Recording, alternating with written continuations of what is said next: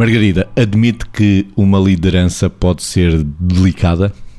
Admito que uma liderança tem que ser delicada, porque delicadeza não significa fragilidade. Delicadeza significa boa conduta para a promoção e a motivação da boa conduta do outro.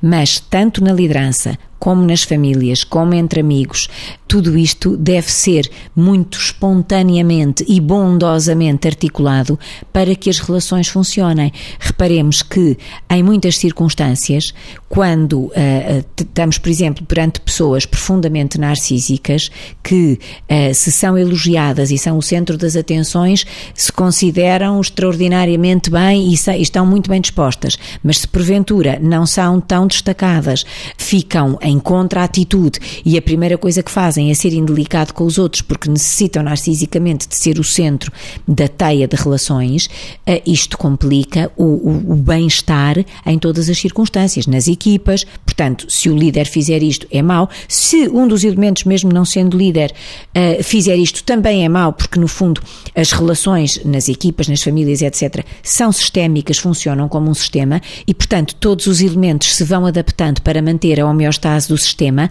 ao funcionamento de, dos outros elementos. Portanto, é as relações são dinâmicas. Por isso é preciso ter de facto muito cuidado, porque no fundo isto tem tudo a ver é com caráter e, portanto, o bom caráter é válido para todos, para os líderes também.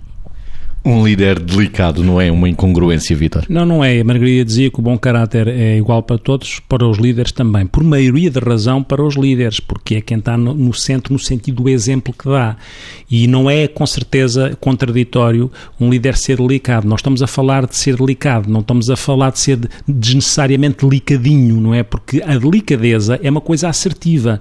Há uma empatia que é uma empatia firme, mas é empática, no sentido de se colocar no lugar do outro. Quando duas pessoas estão uma perante a outra, há sempre uma oportunidade de exercer liderança, quer se queira, quer não, e nós temos que assumir isso dessa maneira.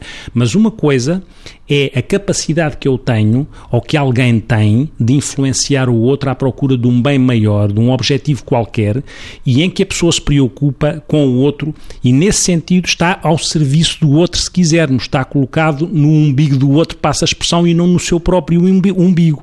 E quando alguém pretende, tem algum cargo de liderança, influenciar o outro, perceberá que não é manipular o outro, porque manipular o outro não tem nada a ver com delicadeza, tem a ver com alguma perversão de funcionamento e com a centralização no próprio. E influenciar à procura de um bem maior e partilhando e negociando e sendo delicado no respeito pelos afetos e pelas idiosincrasias do outro, isso de facto faz todo o sentido e isso não desvaloriza o exercício da liderança, porque aqui a delicadeza é assertiva e empática.